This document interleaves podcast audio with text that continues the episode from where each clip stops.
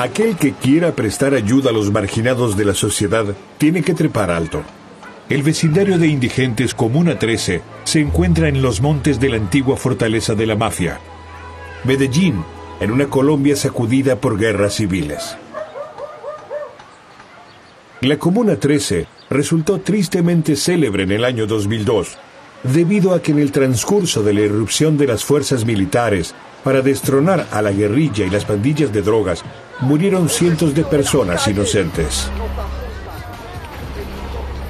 Mientras tanto, aquí se desarrolló un ambiente de músicos muy vivaz. Muchos de ellos se dedican al hip hop, como el grupo Sinagoga Crew.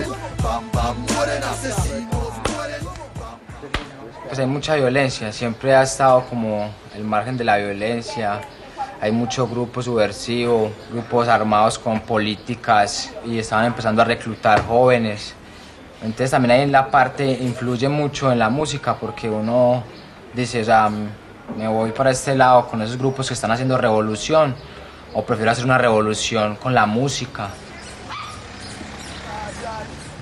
Hoy en día, el gobierno fomenta proyectos de vecindario y aporta dinero para conciertos, salas de ensayo o CDs.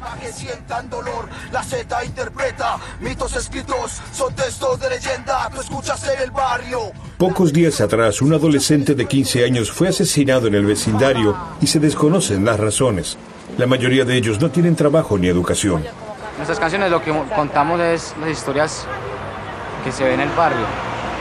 Pues el día a día, cuando a un joven lo, lo maltratan, cuando a un joven le disparan, o el mismo enfrentamiento que ellos hacen, y nosotros hacemos esa denuncia pública de, de nuestras canciones. La música como revolución pacífica. Y es una solución directa tanto para los jóvenes como para los que apenas van creciendo, como los pelados del colegio, los niños van creciendo, entonces ven que hay nuevas oportunidades, que hay cosas que hacer diferentes a coger un arma. Como una 13. ¡Sí, Otra, otra, otra, otra, otra. Como una 13. ¡Sí,